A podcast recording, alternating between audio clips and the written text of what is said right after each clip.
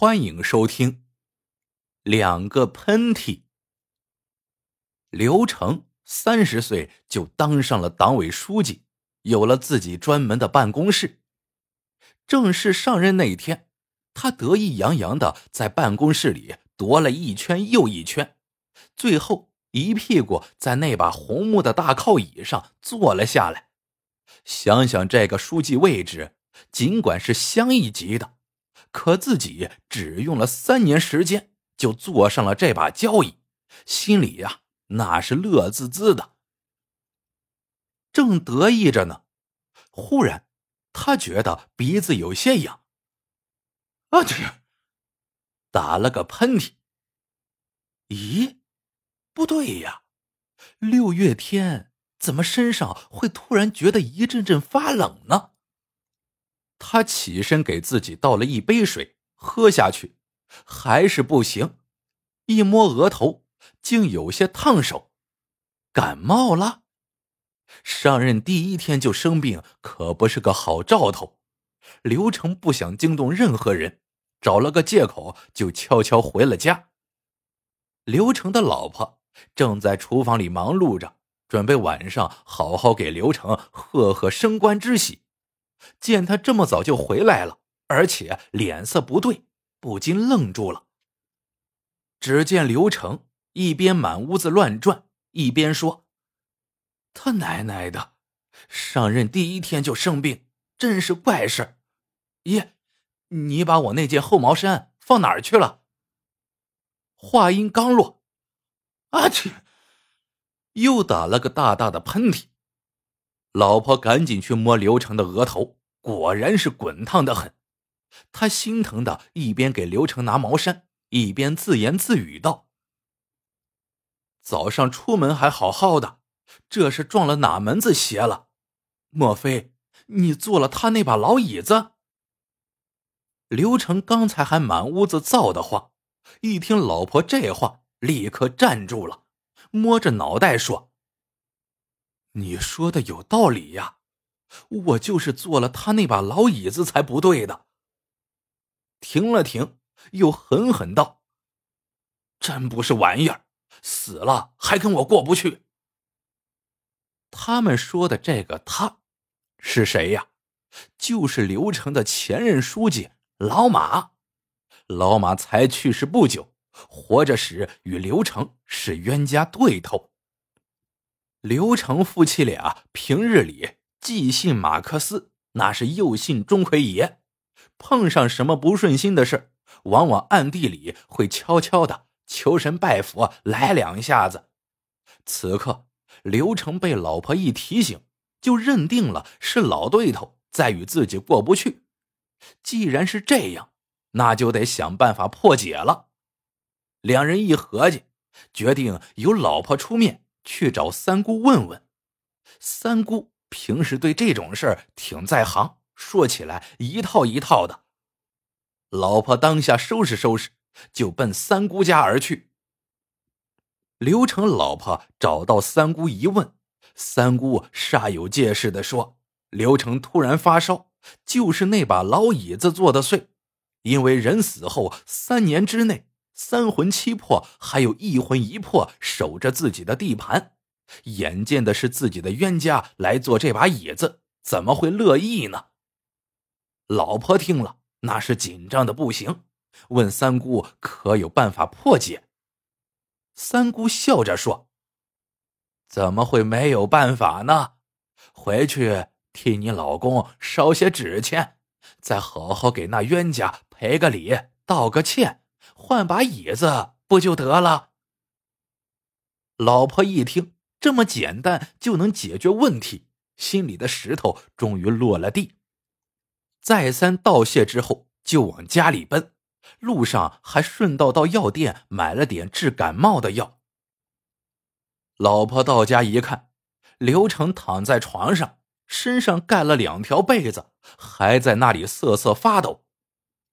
老婆把三姑的话学说了一遍，又赶紧让刘成把药给吃了，然后就到院子里去给老公的冤家烧纸钱，一边烧一边作揖，一口一个对不起呀。夫妻俩本想感冒也不是什么了不得的大事，加上药也吃了，纸钱也烧了，道歉的话也说了无数遍了，应该没事了吧？可谁知第二天起来一看，刘成的脸像被火烤着一样，血红血红的，而且还有些肿。摸摸额头，那是冰凉冰凉的呀。这一来，夫妻俩慌了神，到底得的啥病啊？心里没了底，决定去医院。一番检查下来，刘成除了发烧、白血球偏高以外，其他指标都很正常。医生认为刘成还是感冒，除了调整药量、加大针剂。就是嘱咐多喝开水，多睡觉。夫妻俩这样一来，总算是定下心来。回来之后，就老老实实的按照医生吩咐的做。可奇怪的是，一连十多天过去了，刘成的身体总也不见利索。虽说烧是退了，可精神就是不见好，硬撑着去上班吧。坐在办公室里，总觉得头晕晕的。不得劲儿，刘成嘴上不说，心里总觉得还是那个老冤家在找自己的麻烦，于是找了个借口，就把办公室那把老椅子给换了。